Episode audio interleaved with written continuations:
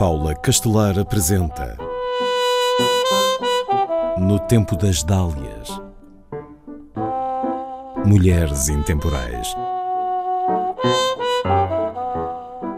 Partilhou com o irmão Dom Sancho I a regência de Portugal e mais tarde seria Condessa de Flandres e Duquesa de Borgonha. Teresa Henriques nasce em 1151, possivelmente em Coimbra.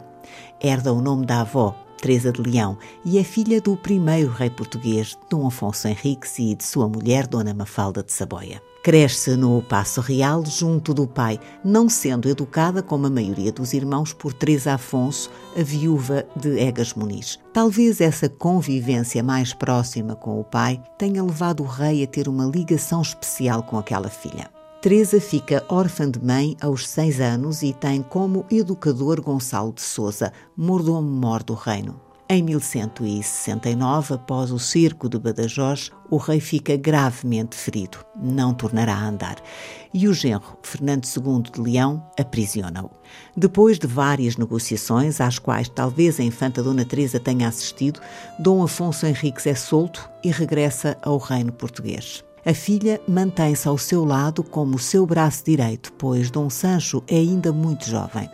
Daí a quatro anos, em 1173, Afonso Henriques entrega a regência conjunta a Dona Teresa e Dom Sancho, fazendo dos dois irmãos seus herdeiros com os mesmos direitos. Ela dirige os assuntos políticos e administrativos e ele as questões militares. Teresa Henriques era uma mulher de muitas qualidades, segundo os cronistas. Tinha tido uma formação cuidada e era uma bela mulher. Felipe de Flandres enviuvara e precisava de casar-se para garantir a sua sucessão. Evitava assim que o rei francês se pudesse apropriar do seu condado e talvez aspirasse ao trono francês como herdeiro dos capetos. Ora, Três Henriques reunia boas condições para desposar o conde Flamengo.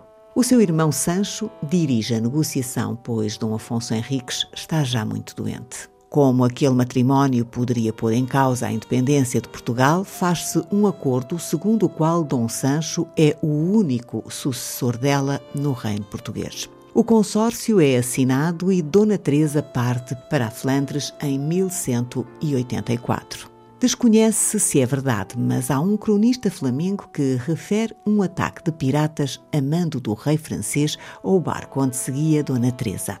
Segundo ele, terão sido roubadas joias que ela levava consigo e Filipe de Flandres terá mandado os seus homens seguirem no encalço dos piratas, conseguindo vencê-los.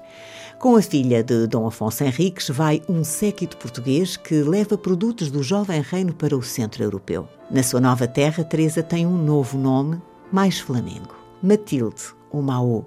O seu dote é importante para o marido custear os conflitos com a França, que se arrastam ainda durante mais dois anos. Agora Matilde vive numa corte luxuosa e culta.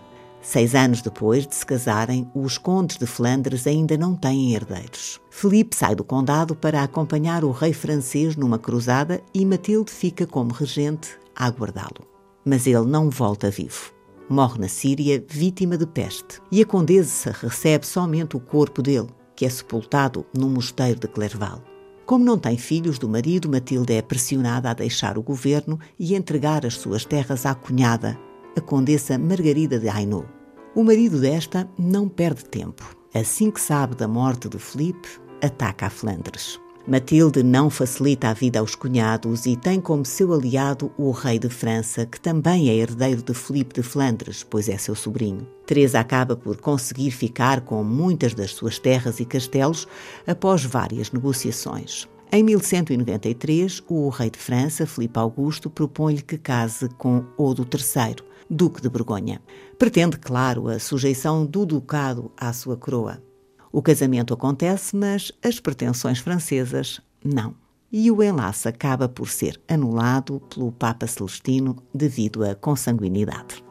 Em 1197, Dona Teresa vai residir no seu palácio em Fourne. Os impostos pagos pelos seus súbditos permitem-lhe uma vida luxuosa. Mas 11 anos depois há uma revolta da burguesia local. As tropas de Dona Teresa sofrem uma pesada derrota e ela terá de fugir. Depois da morte de Dom Sancho I, consegue um bom casamento para o seu sobrinho Fernando.